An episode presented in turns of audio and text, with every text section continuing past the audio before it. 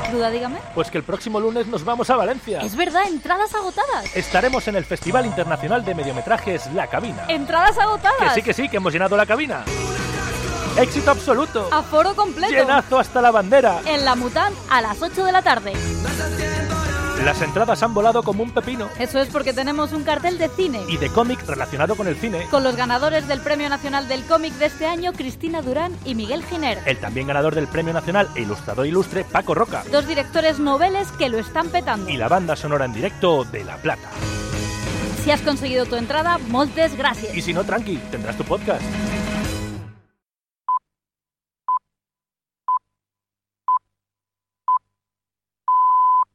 ¿Va usted a poner la guillotina en la Puerta del Sol? Pues sí, señor, la guillotina, la guillotina. No voy a seguir toda mi vida escribiendo panfletos y despotricando contra los borbones. Sí, señor, la guillotina. La reina. ¡Zas! Guillotina. Los chulos de la reina. ¡Zas! Guillotina. Los chulos del rey. ¡Zas! Guillotina. Los ministros. ¡Zas! Guillotina. Los obispos que los rodean. Guillotina, guillotina, guillotina, guillotina. Todos guillotinados. Sí, señor, la guillotina. ¿Ha terminado usted? Sí, señor. Vamos a comer. Welcome to Carne, Carne Cru- Cruda, Cruda, the album. Join us for danger, excitement, innovations, and Emitiendo desde los estudios Goody para toda la galaxia. En colaboración con el diario.es. Carne cruda. La República Independiente de la Radio.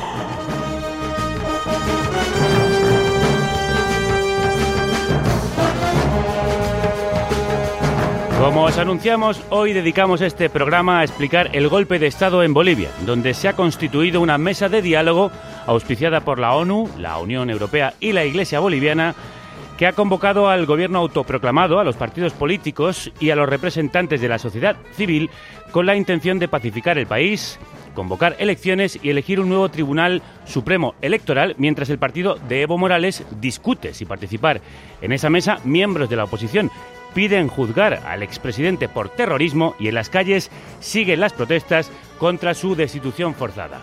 Vamos a defender la patria, vamos a defender la democracia, vamos a defender sobre todas las cosas este proceso que ha nacido de los trabajadores y creo que a partir de ahí la lucha del pueblo boliviano va a ser contundente el día de hoy en defensa de lo que es la estructura de nuestra patria Bolivia. El Estado plurinacional de Bolivia atraviesa una grave crisis desde el golpe de Estado que obligó a la renuncia de Evo Morales, refugiado hoy en día en México por temor a sufrir represalias por parte del ejército o la policía al servicio de la oposición. Vamos a tratar de explicar la cronología de los hechos que han llevado a esta situación tan compleja, que ha dejado un mínimo confirmado de 27 muertos, más de un centenar de heridos y numerosos incidentes.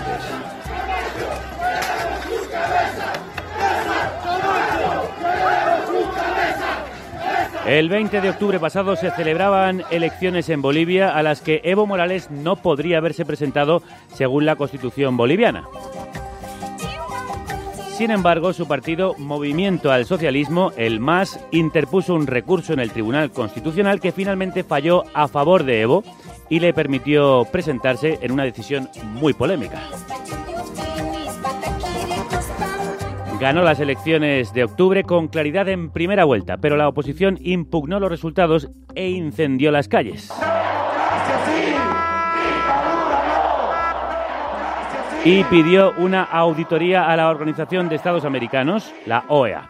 El informe de la misma concluyó que había habido fraude, como explicaba en su asamblea su presidente, el uruguayo Luis Almagro. ¿Quién de ustedes acá está a favor de los fraudes electorales?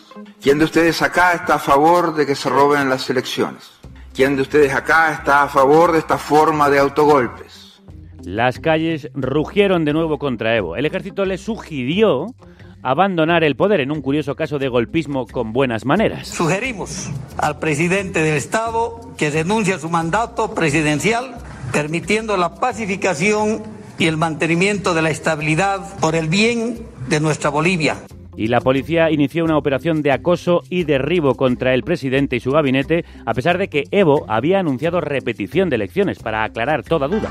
Si la sociedad en su conjunto nos dio el apoyo total en esta lucha histórica, nosotros los jefes oficiales, clases, policías y el personal administrativo debemos responder de la misma manera.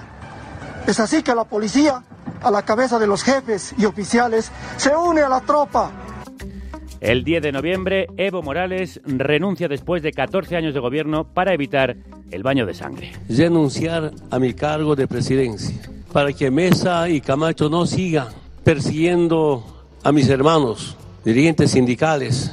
Y en este momento es importante decir al pueblo boliviano, como presidente indígena y presidente de todos los bolivianos, buscar esta pacificación.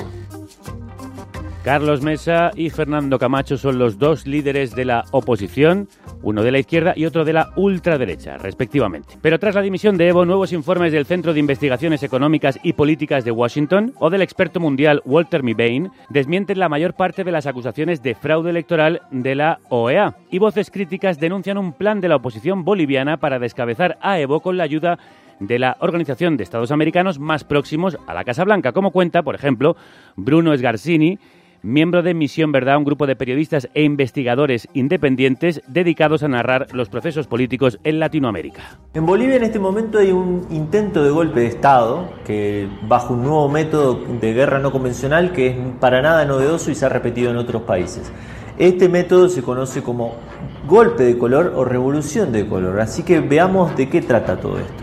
Lo primero que hay que saber es que las revoluciones de color son operaciones de cambio de régimen planificadas por potencias extranjeras con aliados locales. Estas utilizan una razón plausible como un recorte social o en el caso de Bolivia un supuesto fraude electoral para movilizar en la calle un dispositivo golpista que termine en la operación de cambio de régimen en el país atacado. Y así sucede. El 12 de noviembre, ante la renuncia de otros cargos, la senadora conservadora Janine Áñez, conocida por sus ataques racistas a los indígenas, es la siguiente en la línea sucesoria y se autoproclama presidenta. Entra en el Parlamento con una gigantesca Biblia al grito de Que la Biblia vuelva a entrar a Palacio. Que Él nos bendiga. ¡Gloria a Dios!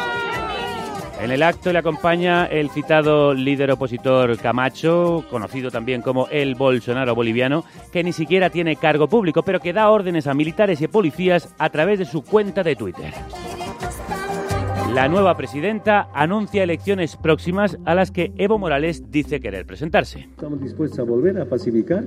Y mientras las calles incendiadas y tomadas por el ejército y la policía que reprimen las manifestaciones a favor del regreso del expresidente.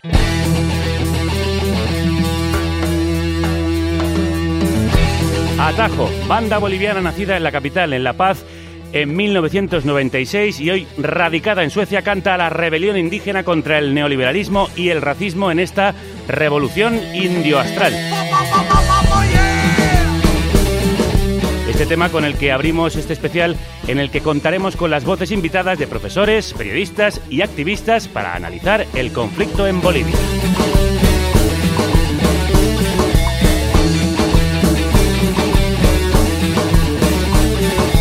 La revolución india astral ahora viene y viene con más fuerza que la industrial. Millones de cabezas que pusieron bajo tierra fueron semilla y como flor ahora crecen. Como flor ahora crecen. Va a alumbrar la mente de las sientes presentes que olvidaron el sentido natural, el respeto al ancestro, al abuelo, a la abuela. A estos la Pachamama se los va a tragar, se los va a tragar.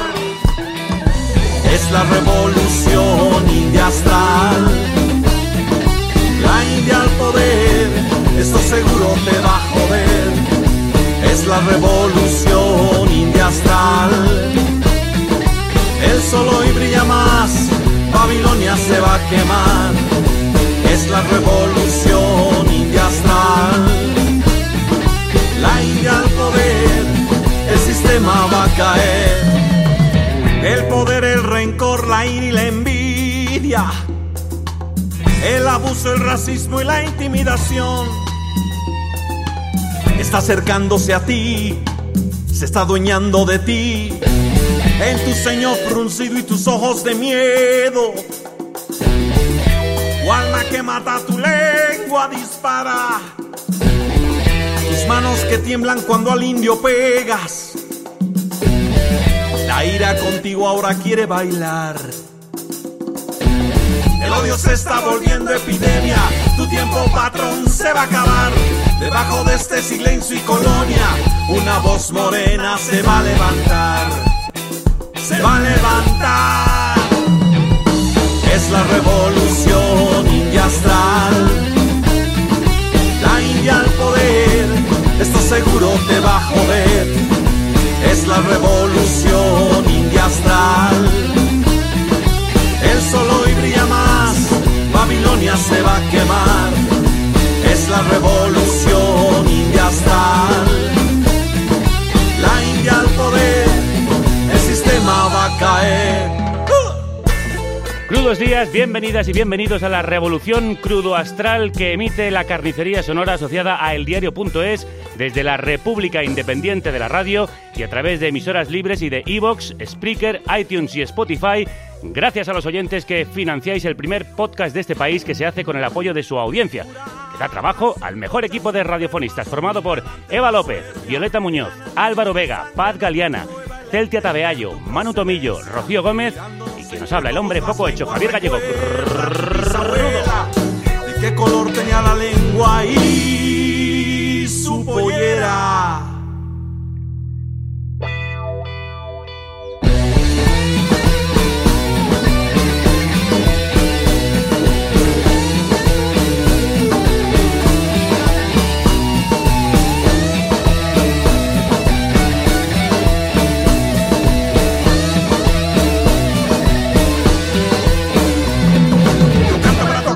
Corazón de la gente y así suave a su alma al llegar, encendiendo de a poquito a su mente potente. Y así Para entender esta compleja crisis en Bolivia estamos leyendo y escuchando con mucha atención a María Galindo, referente en la lucha anarcofeminista en América Latina y cofundadora del colectivo Mujeres Creando, a quien entrevistamos, si lo recordáis, hace años a su paso por España. Una voz independiente y crítica tanto con el golpe y sus promotores ultraliberales y ultra religiosos como con la deriva caudillista y neoliberal del último Evo. María, crudos días. ¿Qué tal? Buenos días. Muchísimas gracias por eh, comunicarse conmigo. A ti por contarnos lo que está pasando en tu país. ¿Qué es lo que ha ocurrido? ¿Es un golpe de Estado? ¿Quién está detrás? Bueno, es, eh, la situación en Bolivia es muy grave. Eh, yo quiero que la gente entienda que Bolivia es un país que está siendo sometido a un dolor profundo hace meses. Ya a finales de agosto se incendiaron progresivamente un millón de hectáreas. Piensen ustedes lo que es un millón de hectáreas en proporciones europeas, un millón de hectáreas del bosque chiquitano, un ecosistema intermedio muy importante, se incendió para alimentar dos proyectos ecocidas muy importantes que pertenecían al gobierno de Evo Morales. Por un lado, la, la ampliación de la frontera agrícola para la exportación de carne eh, de vaca a la China y por otro lado, la ampliación de la frontera agrícola para la producción del bioetanol que debería llamarse necroetanol porque de bio no tiene nada. Es muy irónico que esos dos proyectos gigantes eran proyectos que beneficiarían a la oligarquía terrateniente cruceña, que es la que está protagonizando el golpe contra Evo Morales. Imagínate tú, desde finales de agosto Sí. a la fecha, Bolivia viene sufriendo un proceso de angustia social muy grande. Quiero que la gente también entienda que el descontento ha ido cambiando. Ese, ese desastre ambiental tan grave supuso la generación de un gran descontento contra Evo Morales. Ajá. ¿Y, y cómo se explica esta contradicción de que estas oligarquías que son beneficiadas por proyectos como esos ahora estén detrás del golpe que ha hecho caer a Evo Morales? Yo pienso que esa fue una alianza antipopular que terminó devorándoselo a él mismo. Ahorita el golpe contra Evo es un golpe probablemente producido incluso por la CIA, porque si no, no se puede entender la fuerza del movimiento de dinero que tiene. No se ha podido comprar a la policía y al ejército, sino probablemente con muchísimo dinero. Y además es un golpe fundamentalista cristiano. Pero también para entender los matices, porque aquí es lo que nosotras queremos recuperar. Por ejemplo, en las elecciones generales, Evo Morales controlaba, el gobierno de Evo Morales controlaba el total del Tribunal Supremo Electoral. Ese Tribunal Supremo Electoral respondía a las órdenes de Evo Morales. Ese Tribunal Supremo Electoral, sin respetar su propia ley, que era una ley muy conservadora, inscribió a última hora a un pastor evangélico coreano que se llama Chi, que es dueño de una de las universidades más grandes y más conservadoras en Santa Cruz, Sí. y que es dueño de esa universidad que le dio título honoris causa a Evo y que está financiado por la Sexta Moon.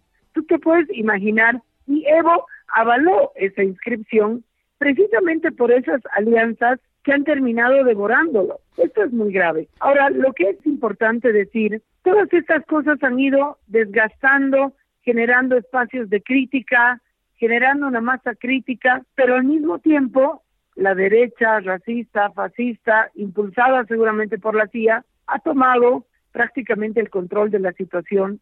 En este momento estamos en Bolivia con un país militarizado. La actual presidenta del país es una pantalla simplemente. La persona que gobierna Bolivia se llama Fernando Camacho, que es el presidente de la Asociación de Empresarios Cruceños y que entró con la Biblia al Palacio de Gobierno hizo todo ese despliegue y esa puesta en escena y el sábado hemos sufrido una, se podría decir, una, una masacre en una parte del Valle Cochabambino por resistencia campesina que quería entrar a la ciudad a realizar una marcha, una manifestación. No se sabe exactamente cuántas personas han sido asesinadas, hay números absolutamente inciertos Sí. y además más de 140 personas arrestadas. Entonces, hoy Bolivia está viviendo ya una escena fascista, donde lo que se está haciendo es pasar de la toma del Estado a la toma de las emociones de la gente a través de campañas de psicosis, de terror, mucha falsa información está circulando, ya van a bajar, van a saquear y cosas por el estilo. Todo esto se está haciendo para justificar la presencia de los militares y para barnizarla de una visión positiva ante la sociedad. A los militares nos van a defender. En Bolivia continúa muy fuerte la polarización. Yo tengo esta, esta mañana misma una entrevista con la presidenta del Senado. La presidenta del Senado actualmente es una joven estudiante de la Universidad Pública del Alto, es del bloque masista. Ella sería la segunda en el mando constitucional y bueno, la verdad es que estas circunstancias han llevado a esta joven a una situación muy dura, porque ella tiene que llevar adelante la legitimación de la Asamblea Legislativa Plurinacional como presidenta del Senado, siendo una persona muy joven frente a una ofensiva fascista que quiere deslegitimar la Asamblea Legislativa Plurinacional. No, no nos olvidemos que en la Asamblea Legislativa Evo Morales tenía dos tercios, con lo cual el poder legislativo debería estar en este momento muy activo en la sociedad boliviana. Pero les está costando muchísimo colocarse porque también el poder legislativo, eh, digamos que era un régimen semimonárquico el que tenía Evo, muy a plan de teléfono, muy monitoreado, de forma muy vertical. Nosotras cuando estábamos en, en la plena crisis contra Evo Morales, y Evo Morales estaba todavía en el país, le solicitamos a la presidenta del Senado, que era otra mujer del MAS, que por favor abra la discusión en la Asamblea Legislativa sobre la crisis política del país. Sí, María eh, publicaba hace unos días un artículo en este sentido, La Noche de los Cristales Rotos, en el que explicaba el golpe de Estado, pero denunciaba también que Evo se ha convertido en un caudillo de un proyecto agotado y corrupto que utiliza el indigenismo para ocultar su deriva neoliberal, ecocida, extravista y clientelar. El sentimiento de abandono y orfandad que deja ver el despegar a Evo Morales rumbo a México se siente en las calles. La gente me llama a la radio y rompe en llanto sin poder hablar. Su sentimiento de debilidad y de abandono, sus miedos por un futuro incierto, por un futuro que parece estar en manos de los asesinos a sueldo de la CIA, hacen que de la memoria se les borren por arte del dolor, las violencias y arbitrariedades del caudillo, y que la gente lo añore como padre protector y benefactor.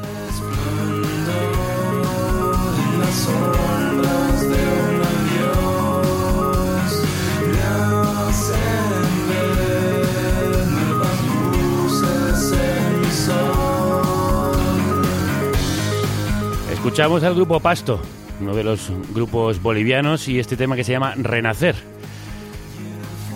Tras las palabras de María Galindo en Radio Deseo, en las que hablaba de la salida de Evo que ha dejado una profunda herida en parte del pueblo boliviano, que oculta, sin embargo, las heridas que provocó en el país el ya expresidente. Como María nos está explicando, la situación es muy compleja y tiene muchos más matices que los que a veces vemos en la prensa internacional. ¿Tan mal lo ha hecho Evo Morales, María? No, no es precisamente eso, ¿no? Evo Morales ha sido un gobierno complejo y yo te diría que, bueno, él estaba ya en su tercera gestión, estamos hablando de 14 años de gobierno, y Evo ha pasado por diferentes etapas. El primer Evo ha sido un Evo cargado de esperanza para llevar a Bolivia a la constituyente y a la redacción de una constitución política del Estado que implica un Estado laico, que implica un Estado plurinacional, que implica un reconocimiento del derecho a la representación directa de los eh, pueblos indígenas, 36 naciones indígenas, una constitución que, sobre todo en esos temas, también en los derechos de la madre tierra, tiene elementos muy, pero muy importantes. El segundo Evo es un Evo que no cumplía su propia constitución, que quiso partidizar todo, que todo pasaba por el aro del MAS, del movimiento al socialismo, pero un aro sumamente clientelar y sumamente vertical. Y el tercer Evo ya es un Evo de alianzas completamente nefastas que terminaron devorándoselo. Esto es una cosa que hay que decir y yo quiero, porque la gente te culpabiliza internacionalmente por, por ser crítica con Evo Morales. La izquierda internacional necesita una víctima y un emblema y ese, e, ese papel está ocupando Evo. Eh, lo que está sucediendo en Bolivia no es una cosa que termina en las fronteras bolivianas. Claro. Yo quiero que esto lo entiendan. Es algo que se extiende a toda la región. Es una crisis parecida a la que acontece en Chile. Yo estoy llegando de Ecuador, muy parecida a la que acontece en Ecuador, en la propia Argentina y en Brasil. Las democracias liberales representativas, y Evo Morales, lo quieran reconocer o no, era o es parte de ese modelo de la política como partido y de la democracia liberal representativa, están agotadas y expulsan a la gente por fuera de la política. Hay una ofensiva neoliberal para acabar con los gobiernos eh, de izquierdas y gobiernos transformadores que ha habido en América Latina, que está habiendo en América Latina. Yo te diría que lo que hay es una transición del neoliberalismo democrático, entre comillas, o fundado en una democracia liberal representativa, a un neoliberalismo fascista. El gobierno de Evo Morales era un gobierno neoliberal. La economía boliviana está basada en el 70% o en extracción de materias primas y exportación de materias primas para el engorde del Estado o en economía informal de subsistencia. Esa es la economía boliviana, esa es la economía de las ciudades.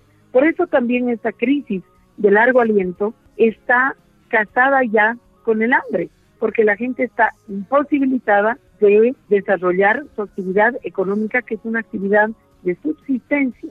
¿Y quiénes son eh, los eh, líderes de esta oposición? Carlos Mesa y el que antes citabas, Fernando Camacho, también conocido como el Bolsonaro boliviano. Bueno, mira, yo te diría que en este momento toda, toda la derecha se ha unido. Hay gente que no tiene ninguna base social, que no tenía ninguna base democrática, que no tienen ningún partido, pero que, que han sido parte siempre de una especie de círculo de alianza empresarial política de la derecha, todos ellos se han unido en torno de Fernando Camacho para aportar a este golpe de Estado. Por ejemplo, la actual presidenta debería haber esperado que se reúna la Asamblea Legislativa Plurinacional para recibir la, la renuncia de Evo Morales y de todas las autoridades y efectivamente le tocaba el mando a ella. Sin embargo, porque cometieron el error en el movimiento al socialismo de que la presidenta del Senado, que era del MAS, renunció. Yo sé que es un entuerto difícil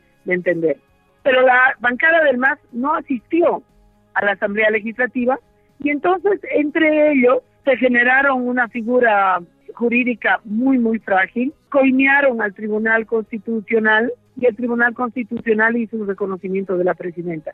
Esto quiere decir que hoy tenemos una presidenta en Bolivia que es ilegal, que es inconstitucional y que es golpista y ella es simplemente una pantalla. y como decías, entró con una enorme Biblia al Parlamento, acompañada además por alguien que es un activista. Fernando Camacho no tiene un cargo público, no es dirigente, con lo cual tampoco tenía mucho sentido que estuviera en una institución que representa la supuesta democracia boliviana. Eh, ¿Cuál es la salida de esta situación, en tu opinión, María?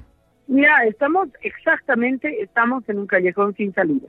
Es allí donde nos han llevado la cantidad de errores, de barbaridades que se están cometiendo en Bolivia. El problema no es simplemente llamar a elecciones, sino bajo qué condiciones se llaman a esas elecciones. Nosotras proponemos la primera cosa, la desmilitarización de la sociedad, que los militares y los policías vuelvan a sus cuarteles. Por lo tanto, la derogatoria de un, ahí se ha promulgado un decreto que no solamente les permite salir a las calles, sino que los exime de procesos penales por las violencias que pudieran cometer. Entonces hay que derogar ese decreto y hay que devolver a los militares a los cuarteles. Esa es la cosa número uno. La cosa número dos es eh, la convocatoria de elecciones, pero determinando las condiciones. Y nosotras creemos que es muy importante que el movimiento al socialismo participe de las próximas elecciones, porque si no es un descabezamiento, van a ser unas elecciones que van a ser un mero simulacro y Bolivia, si esas elecciones no son amplias y democráticas, puede ir directamente a una guerra civil. Yo sé que a la derecha que ha tomado el gobierno no le importa eso, porque los muertos se cuentan en fosas comunes, pero para la sociedad boliviana eso puede ser muy grave y muy, muy doloroso.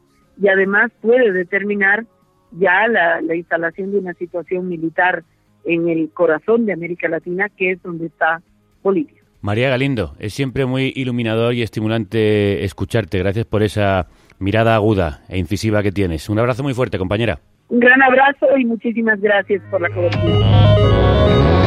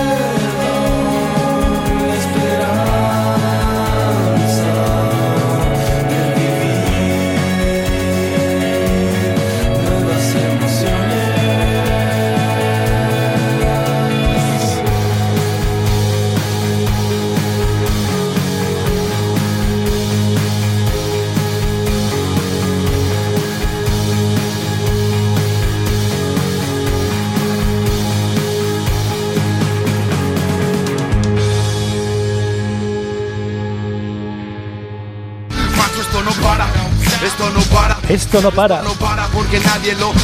Carne Cruda sale de gira. Apunta. Valencia 25 de noviembre. Zaragoza 27 de noviembre. Con KCO.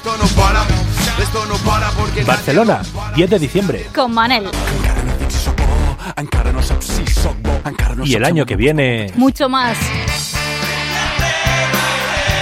siniestro total En Santiago de Compostela. el 30 de enero.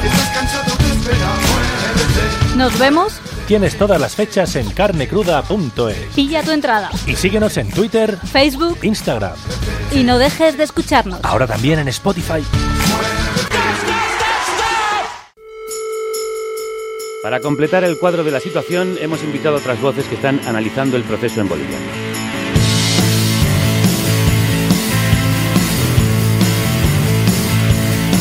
Volcán en erupción iba a estallar. Fernando Mayorga es director del Centro de Estudios Superiores Universitarios de la Universidad Mayor de San Simón, Bolivia. Fernando, bienvenido. Buenos días, un saludo. Hay quien pone en duda que lo que ocurre allí es un golpe de Estado. ¿Cuál es su opinión? El golpe de Estado es eh, más que evidente, pero eh, no es un golpe de Estado convencional que implica un cambio de régimen o la presencia de una junta militar al mando del gobierno.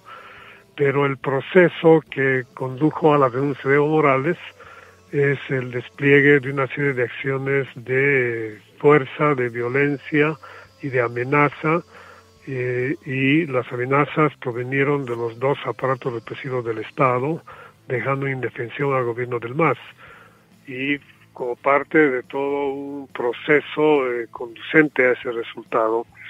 Y eh, después de que eh, toman el gobierno, las fuerzas de oposición, en los siguientes días despliegan una inaudita acción de represión militar y policial lo que le da un carácter eh, distinto porque estamos hablando de una acción punitiva contra los sectores eh, afines al MAS. Al partido de Evo Morales. También nos escucha Marcelo Arequipa, que es doctor en ciencia política y profesor en la Universidad Católica de La Paz. Marcelo, bienvenido. Hola, gracias por el contacto. Eh, quienes niegan el golpe de Estado argumentan que Evo Morales no tenía legitimidad para presentarse de nuevo a estas elecciones. ¿Por qué? Eh, a ver, esto tiene que ver con lo del referéndum del 2016, en realidad, que vivimos en Bolivia y donde el referéndum arrojó un resultado negativo para que se cambiara un artículo de la, de la Constitución para habilitarlo a Evo Morales como candidato por cuarta vez.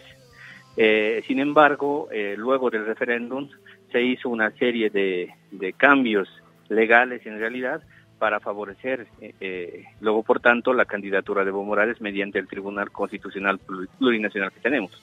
Entonces la protesta gira pues en, en, torno a ese asunto. Por eso desde el 2016 en adelante vamos a ver en Bolivia algo que está ocurriendo y que es muy usual en, en el mundo y son las clases medias y clases, y clases medias tradicionales movilizándose políticamente, pero no dentro de los partidos políticos, sino por fuera de los partidos políticos y eh, sobre todo en torno a causas. Estoy hablando del ecologismo, el feminismo, el, el, el regionalismo, Sí. etcétera, etcétera, y eso es lo que va a terminar por configurar, es decir, se va a terminar por solidificar eso a partir del 20 de octubre y ahora sí tenemos entonces, una vez unidas esas causas, una, verda, una verdadera corriente política anti-evista. Eh, y Fernando, entonces, ¿no tendría legitimidad en realidad eh, Evo para haberse presentado a estas elecciones? Es, como ha dicho Luis Almagro, el presidente de la Organización de Estados Americanos, un autogolpe primero. Eh, lo de Almagro es un despropósito y no tiene ningún sustento. Ni el informe de la OEA eh, demuestra el fraude que él menciona y señalar que es un autogolpe resulta una figura retórica que llega, lleva al absurdo. Hay que tener presente que la oposición fue planteando objetivos maximalistas.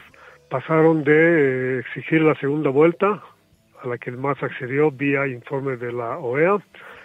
Luego plantearon eh, convocatoria de nuevas elecciones y Evo Morales, un día antes de la renuncia, el día de la renuncia en la mañana, planteó eh, nueva convocatoria de elecciones y nuevo tribunal eh, electoral. Inmediatamente, eh, a las pocas horas, hubo un rechazo, empezando del candidato que contendió contra Evo Morales, Carlos Mesa, un rechazo a esa propuesta que era una solución política al conflicto, y el paso siguiente fue ya plantear la renuncia y lo hicieron a través precisamente de las amenazas de la policía y de las Fuerzas Armadas. Entonces, las, y ahora se plantea como solución política convocar nuevas elecciones cuando esta propuesta planteada por Evo Morales fue rechazada. En ese sentido hay una secuencia eh, golpista que a mi juicio inclusive está pensada para cumplir dos objetivos. Uno, inhabilitar a Evo Morales, quien ya ha anunciado que no va a participar en esta elección, y otra que es inclusive proscribir al MAS como fuerza política. Entonces aquí estamos en el seno de la coalición que está eh, dirigiendo este gobierno posiciones contrapuestas, una más radical, una más moderada, una que va a la negociación y otra que va directamente a intentar, eh, insisto, proscribir al más. Sí, hay dos eh, posiciones en la oposición, que está liderada por dos personajes muy distintos, el presidente de los empresarios, el ultracatólico Fernando Camacho, y el escritor, periodista, cineasta y expresidente de Bolivia, Carlos Mesa, candidato del Frente Revolucionario de Izquierda. La paz ha vuelto a los bolivianos, la libertad, la democracia, la esperanza. Bolivia es una sola. Señor García Linera, usted me acusa a mí de generar violencia, mintiendo descaradamente. Debo decirle, aquí estoy o voy preso o voy a la presidencia. Marcelo, ¿quiénes son estos dos personajes y por qué están juntos? Dos personas que parecen tan opuestas ideológicamente. Sí, a ver, no necesariamente juntos, sino yo identifico, como bien decías, dos tendencias políticas en la oposición hoy día.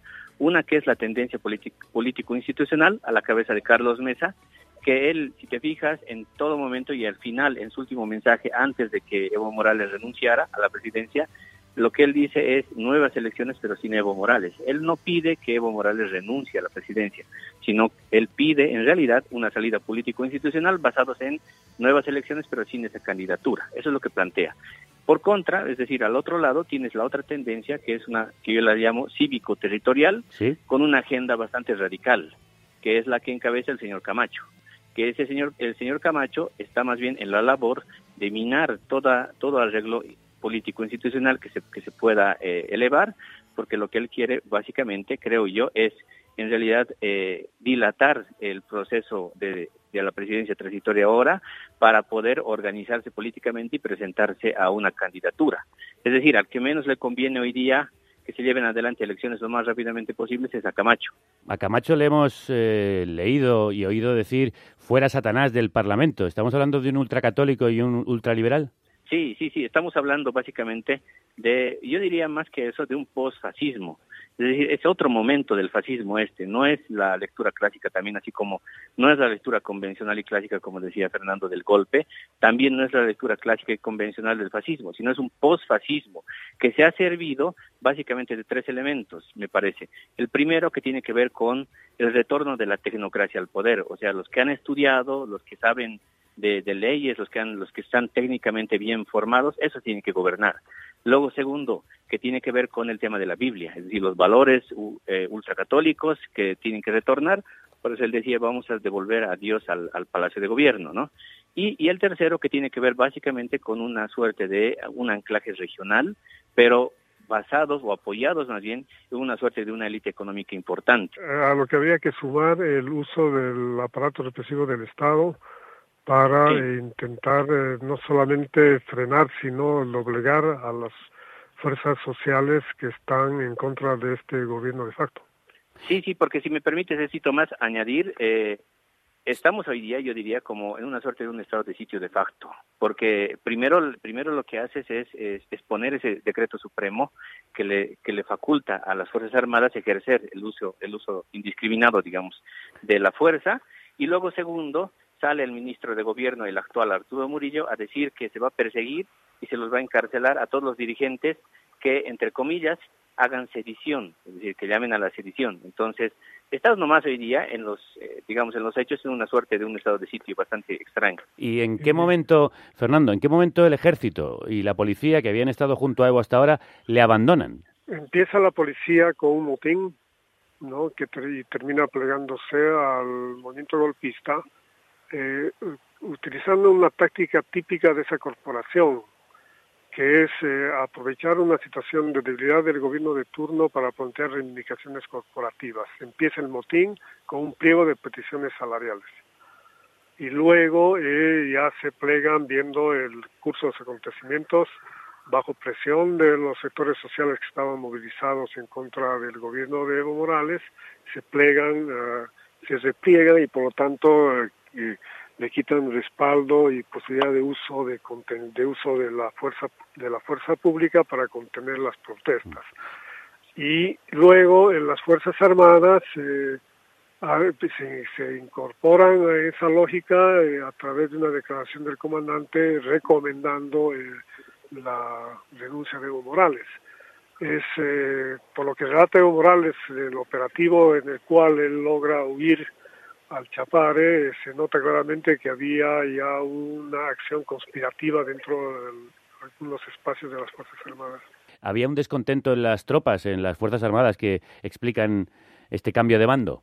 Eh, yo lo que yo lo que veo más bien es que las Fuerzas Armadas estaban esperando un decreto presidencial que les asegurara la posibilidad de, de, ejercer acción política.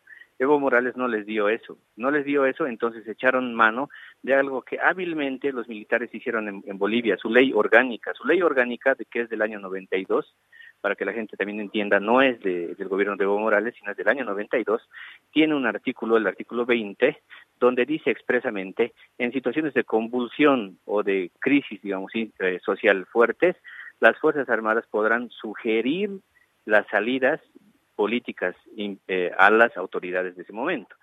Entonces, el ex general Calimán de las Fuerzas Armadas lo que hace es eh, hábilmente, creo yo, utilizar ese, ese artículo a su favor para ponerlo, digamos, en el contexto en el que les está sugi sugiriendo. Pero yo cierro con esto, es decir, alguien que tiene tanques y armas con él no te puede sugerir nada. Es Claro. decir, es básicamente un imperativo, pues.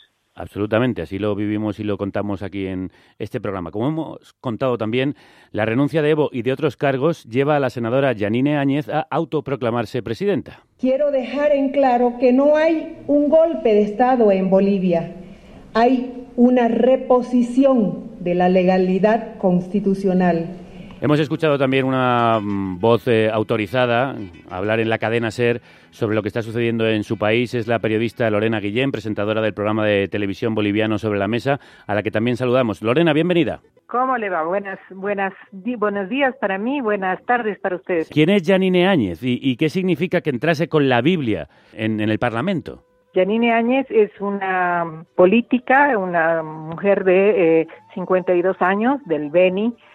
Eh, ha sido parlamentaria, senadora, diputada por eh, Unidad Demócrata, que es el, eh, la alianza de varios partidos de derecha que se han convertido en la Unidad Demócrata. Entonces, eh, Yanine Áñez es, eh, es una política que conoce bastante el tema del cambio y eh, sobre todo de estos últimos 14 años que ha estado Evo Morales en la presidencia y por supuesto representa a los uh, grupos más conservadores que tiene el país. Nos sorprendió mucho que entrara con la Biblia y que sea una persona que expresó en, en las redes sociales, aunque ha borrado ya esos comentarios, su rechazo a ritos indígenas. ¿Esto significa que hay una contrarrevolución ultracatólica en Bolivia?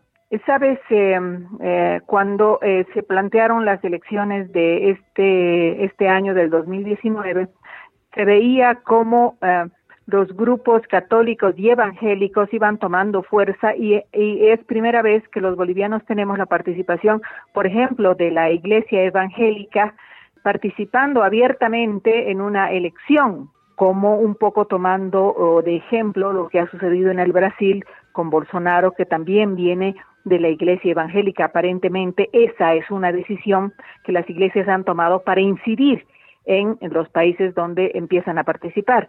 Entonces, eh, de esta manera es que se da esto, esta corriente, porque claro, en la nueva constitución política del Estado, nosotros somos un Estado laico, uh -huh. donde eh, abraza todas las religiones y respeta todas las religiones. Entonces, eh, aquí se, se ha dado este fenómeno en esta última elección y ahí de representante lo tienes al candidato Chi, que es un eh, ciudadano coreano bo bolivianizado, te diría yo, sí. y que ha participado en las elecciones de, de este 2019. Entonces, ahí tienes la clara decisión de la Iglesia Evangélica de participar en la vida política de los países. Sí. Una anterior voz que ha participado en el programa nos ha hablado de, de este candidato. Fernando, ¿peligra la laicidad y la plurinacionalidad de Bolivia? quisiera hacer un complemento a la reflexión de Lorena y a tu pregunta. Yo creo que estamos en un intento de lo que yo denomino restauración oligárquica, y me explico. A esta tendencia global, este movimiento eh, ultraconservador basado en la religión, que insisto tiene carácter global, en Bolivia tiene una, dos peculiaridades. Una es eh, que dejan de lado, eh, no tienen en Bolivia una propuesta económica de retorno al neoliberalismo eso es absolutamente secundario. Lo que tienen es un proyecto político de desarticular al movimiento del socialismo, de revertir las conquistas eh, que están establecidas en la Constitución, entre ellas el carácter plurinacional del Estado, y han logrado eso a través de articular eh, de manera muy importante la reivindicación democrática en código liberal, pero además sumado con un discurso eh, anticomunista, es decir, eh, de, la Guerra Fría.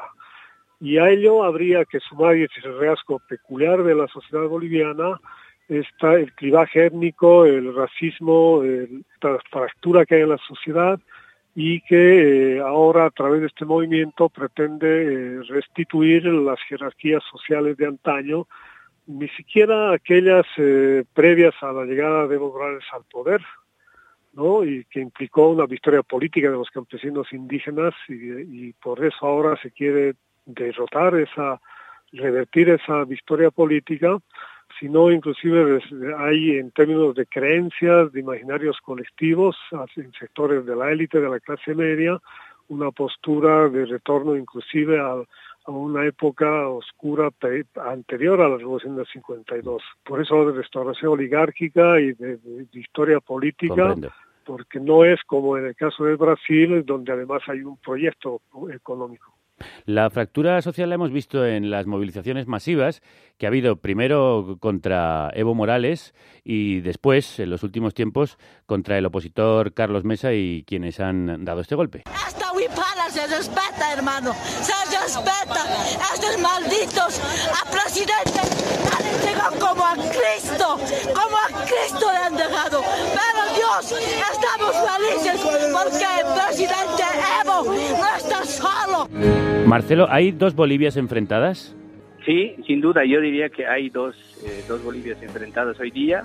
Eh, una que tiene que ver justamente con la contención de lo que fue el avance de lo que significó, lo que significa, perdón, el Estado plurinacional, y la otra que busca, como decía Fernando, la reconstitución en realidad de ese proyecto anterior. Y es más notorio esto porque hasta ahora, eh, desde el retorno a la democracia, por lo menos que yo tenga el dato más correcto, desde el 82 hasta el día de hoy, no habíamos tenido fuerzas políticas que abiertamente decían que eran de derecha. No decían que eran de derechas, hoy día sí las tienes y hoy día ya, ya, han sacado sus banderas y sus símbolos a pasear por toda Bolivia. Entonces ya tienes un avance importante. O sea, en realidad yo diría que nos están adelantando en Bolivia, pero por la derecha en este proceso político. Pero las movilizaciones que hubo contra Evo Morales por el presunto fraude electoral, ¿eran solo clase alta o también había clases medias y clases bajas? Se han ido, se han ido articulando, creo yo, en realidad, porque eh, lo curioso de esto es que la clase media alta y la tradicional se empieza, empieza a protestar en, en las ciudades, en los centros urbanos donde se gestan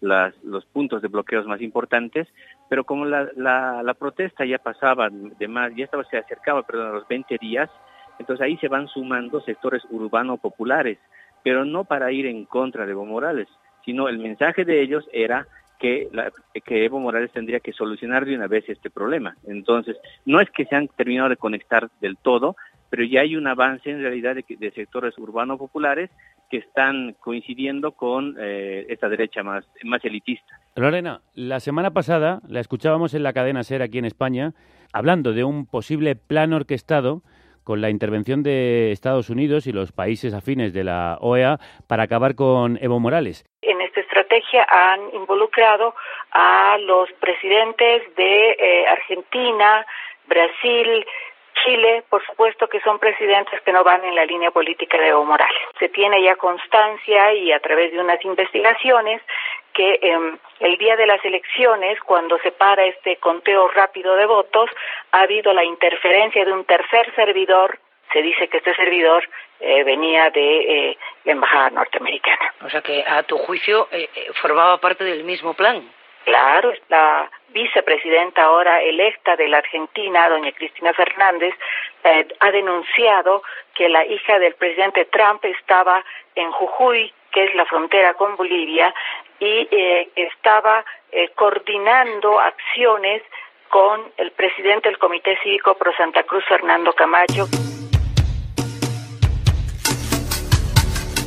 ¿Qué pruebas tiene de todo eso? Sí, eh, bueno, mira, eh, circula entre los periodistas, como lo decía en la cadena SER, eh, varios documentos que constatan este este tema de esta conspiración internacional que ha habido en contra del gobierno de Evo Morales.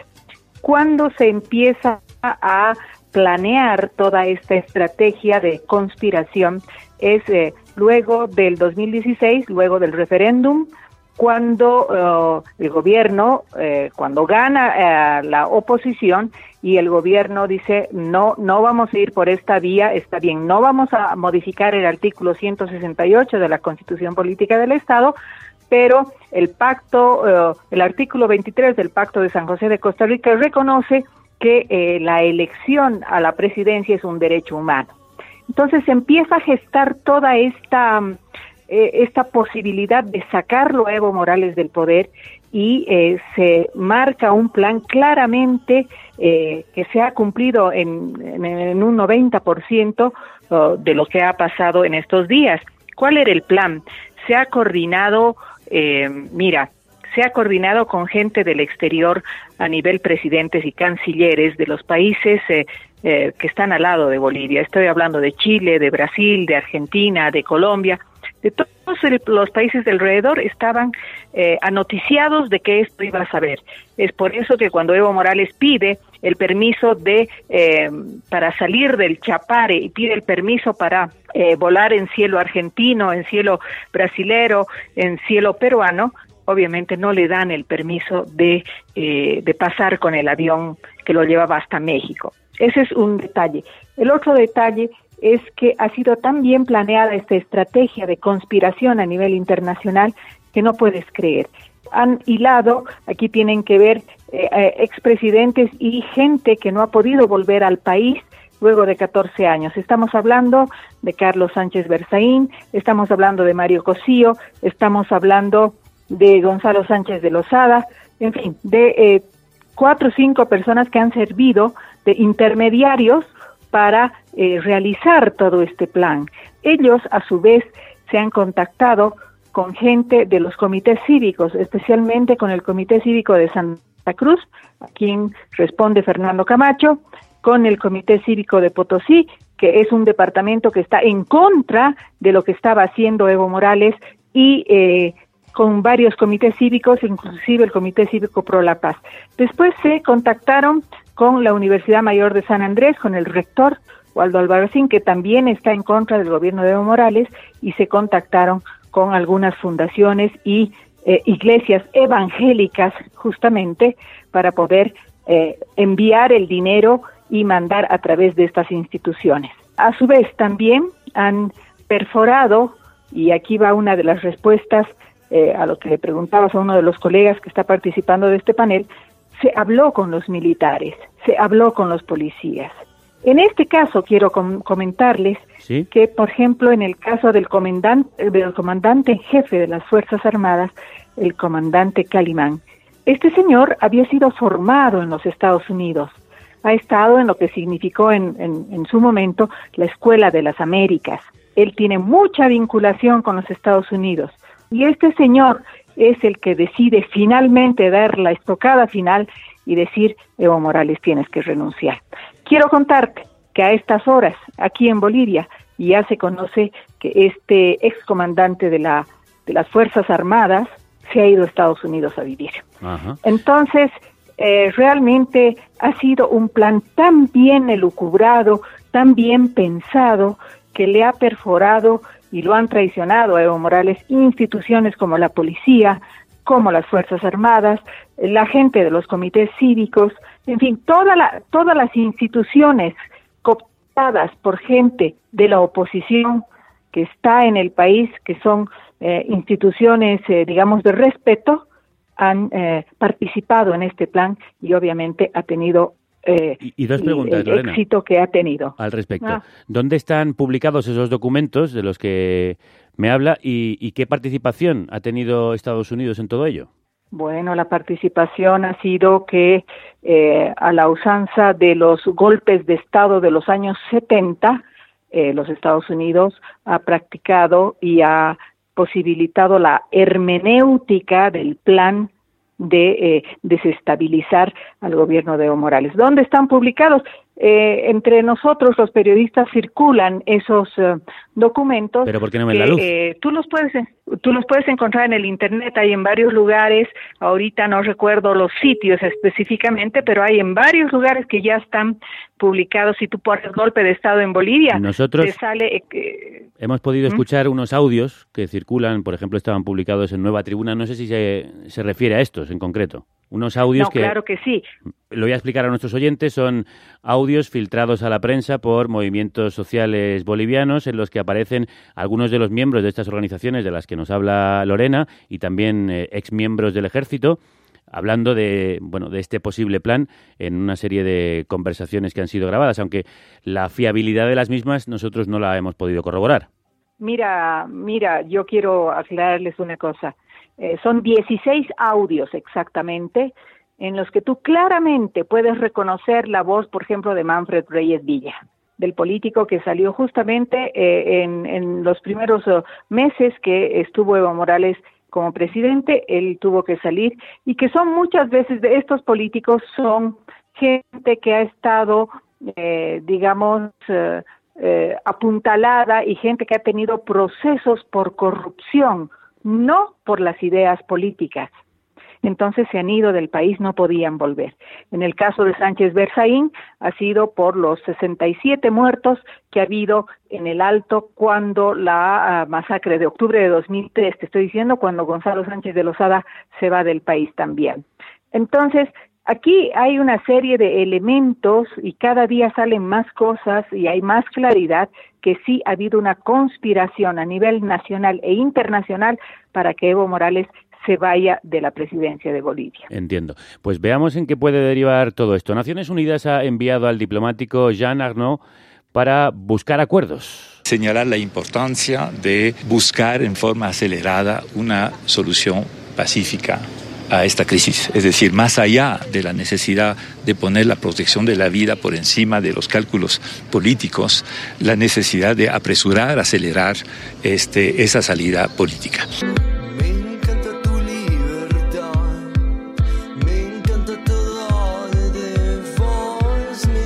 Seguimos escuchando a grupos bolivianos mientras estamos en contacto con Bolivia. Allí nos escucha Fernando Mayorga, con quien recupero la comunicación. Fernando, ¿hay una posible solución política al conflicto? Sí, eh, la única solución política, la salida institucional, como señalaba Marcelo, es la convocatoria a las elecciones. Y, eh, sin embargo, esta eh, posibilidad de solución tiene varios obstáculos y escollos. El primero, a mi juicio, es el plan que está desplegando el, gobierno de Áñez, que se ha abierto muchos frentes de conflicto, ha asumido decisiones que atentan contra una posible negociación. Está el decreto que da luz verde a los militares para reprimir de manera impune. Han declarado, han creado una comisión de fiscales para hacer eh, investigaciones y eh, perseguir a no solamente a dirigentes de las organizaciones sindicales, sino esta amenaza incluye a legisladores del MAS. Luego está eh, la retórica gubernamental, ¿no? que a través del ministro de Gobierno que habla de cacería de opositores. Eh, la propia presidenta ha mencionado de que Evo Morales sería enjuiciado cuando retorne al país y así una serie de posturas eh, y para no hablar ya de las acciones de represión que han costado más de 25 muertos y centenas de heridos. Y la situación todavía sigue en ese plano.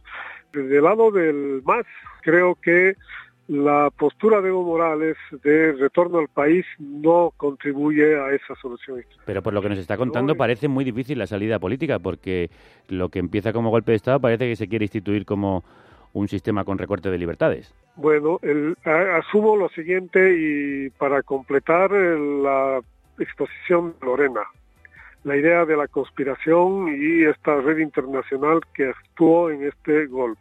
Y yo, eh, a mí me sobresale la presencia del expresidente Jorge Quiroga, que se ha convertido en una suerte de operador político del gobierno, fue quien a través de un asesor jurídico dio el argumento para la autoproclamación de Áñez, es quien está mencionando que en caso de que no haya acuerdo político con el MAS, se convoque mediante decreto a elecciones.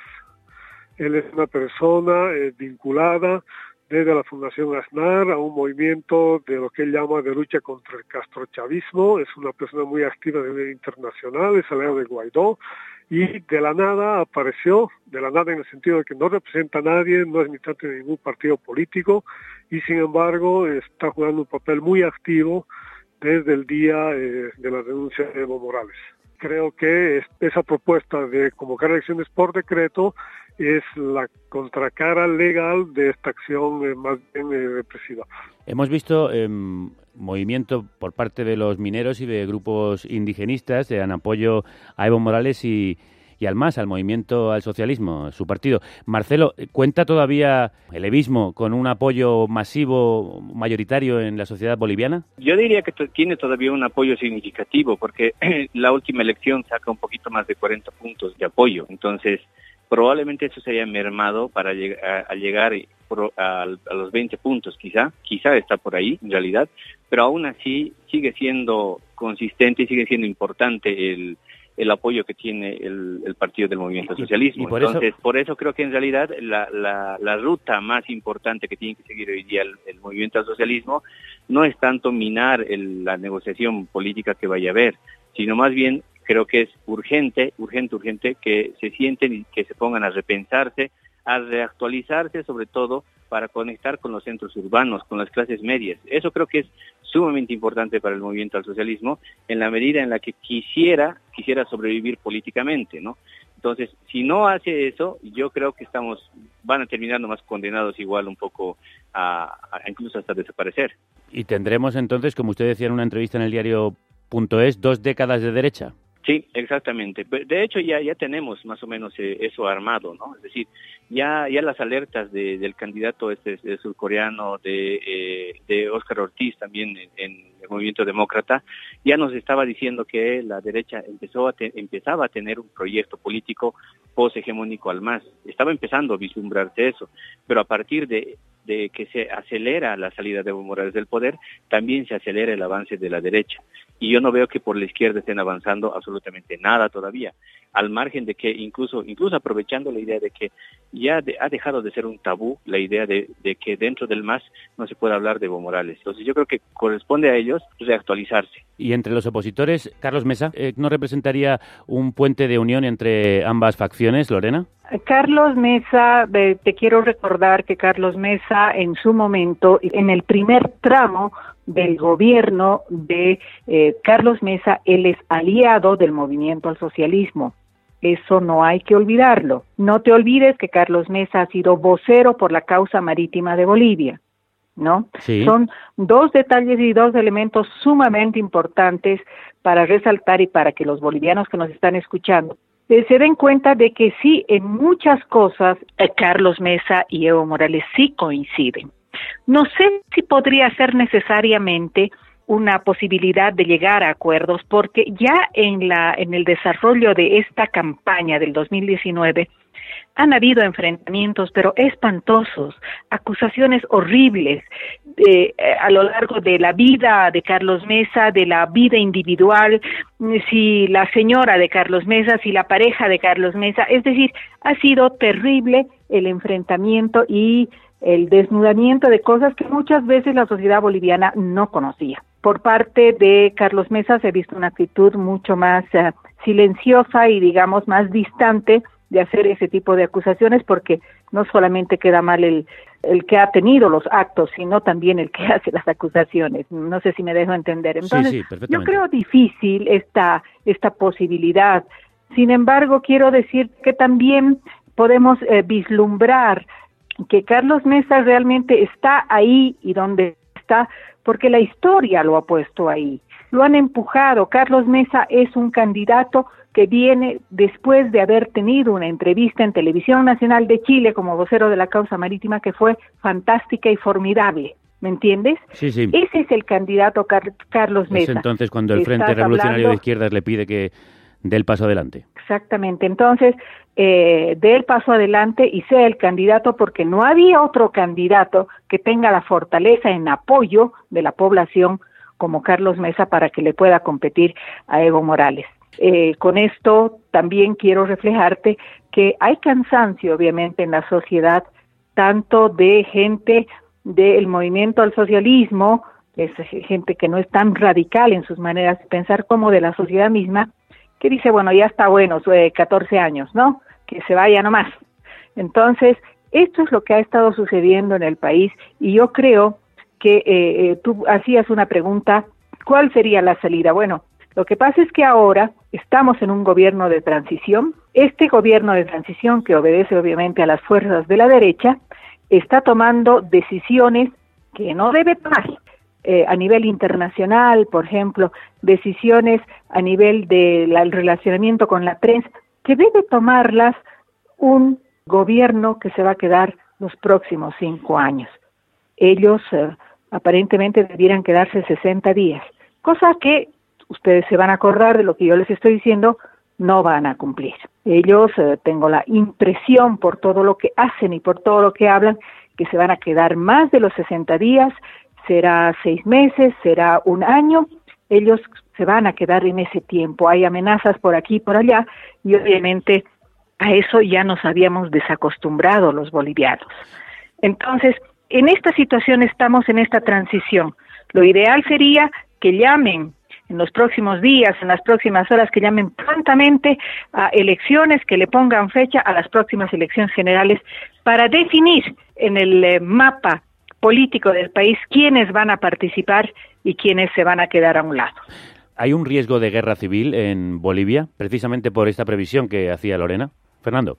Sí, si no hay solución política, salida política, y en esto quiero resaltar eh, la importancia de de Carlos Mesa, quien ha estado actuando eh, detrás del movimiento eh, opositor más radical y creo que es fundamental que haya un acercamiento Carlos Mesa y el movimiento al socialismo para que sea el sistema de partidos el que contenga este movimiento eh, ultraderechista que tiene un carácter también antipolítico. Hablar de guerra civil no resulta una utopía, lamentablemente, pero bajo otras características porque lo que tenemos aquí es eh, una protesta popular que se incrementa.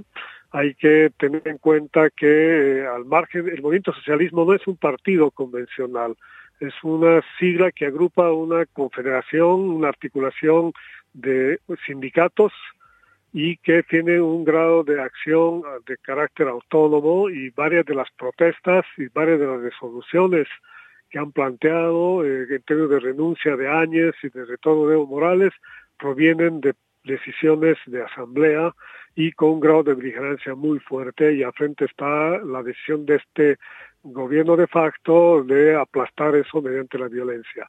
El riesgo sin duda es inminente y creo que estamos eh, jugando contra el tiempo. Para terminar, le pregunto a Marcelo, lo que está sucediendo en Chile, en Ecuador, eh, lo que hace el gobierno de Bolsonaro en Brasil, ¿Tiene que ver con lo que sucede ahora mismo en Bolivia?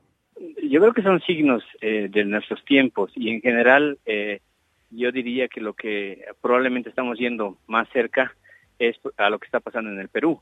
Es decir, eh, una clase política totalmente señalada y criticada por parte de la población. Quizá a eso estamos yendo en la medida en la que no se resuelva esto por la vía político-institucional, es decir, mediante la negociación.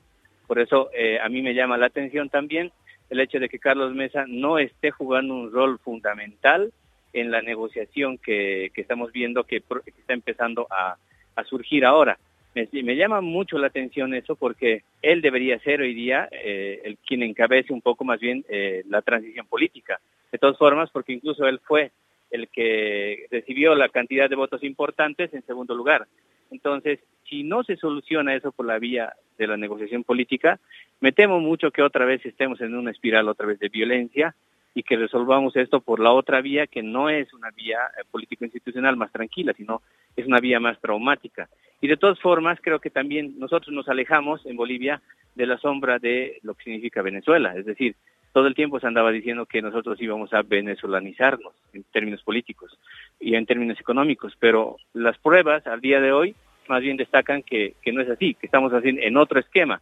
Espero que realmente la negociación política sea la que prime y no el cálculo político que están empezando a tener las fuerzas de derecha. Nosotros también lo esperamos. En cualquier caso, estaremos muy atentos a todo lo que suceda en Bolivia en los próximos días y semanas. Lorena Guillén, Fernando Mayorga y Marcelo Arequipa nos han ayudado mucho a entender lo que sucede en su país y les agradezco mucho que hayan estado en esta antena. Un abrazo. Un abrazo para ti eh, y gracias por, por la participación. Un saludo a Marcelo y un saludo a Fernando. Un saludo. Igualmente. Les despido con este tema del grupo boliviano Maldita Jaqueca. Nada cambia, todo cumbia. Un tema muy crítico, autocrítico con la sociedad boliviana.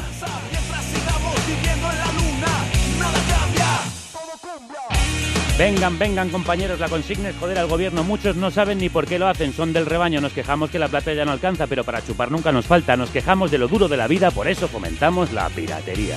Maldita jaqueca.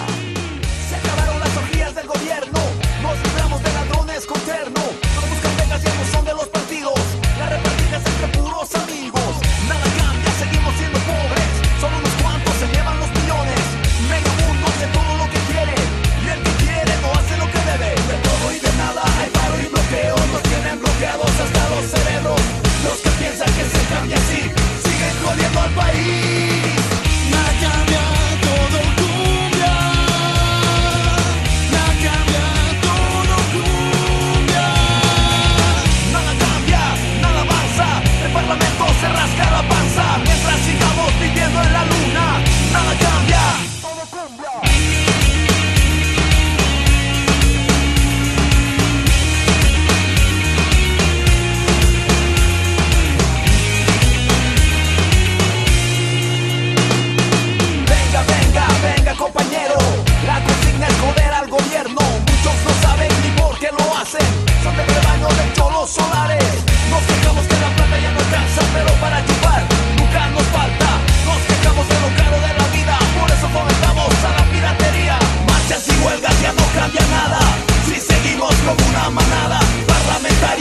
De mamar De la teta nacional.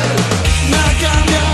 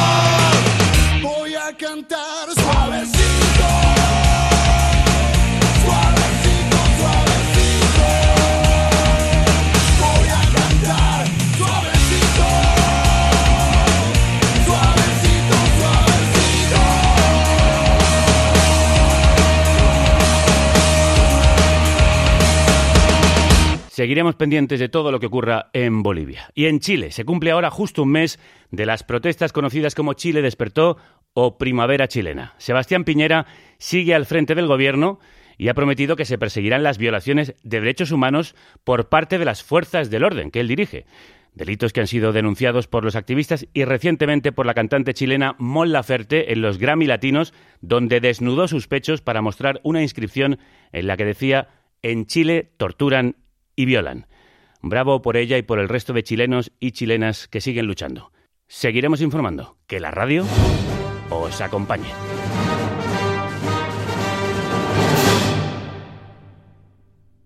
It is Ryan here, and I have a question for you. What do you do when you win? Like, are you a fist pumper? A woohooer, a hand clapper, a high fiver. I kind of like the high five, but if you want to hone in on those winning moves, check out Chumba Casino. At ChumbaCasino.com, choose from hundreds of social casino style games for your chance to redeem serious cash prizes. There are new game releases weekly, plus free daily bonuses. So don't wait. Start having the most fun ever at ChumbaCasino.com. No purchase necessary. Group. Void were prohibited by law. See terms and conditions. 18 plus.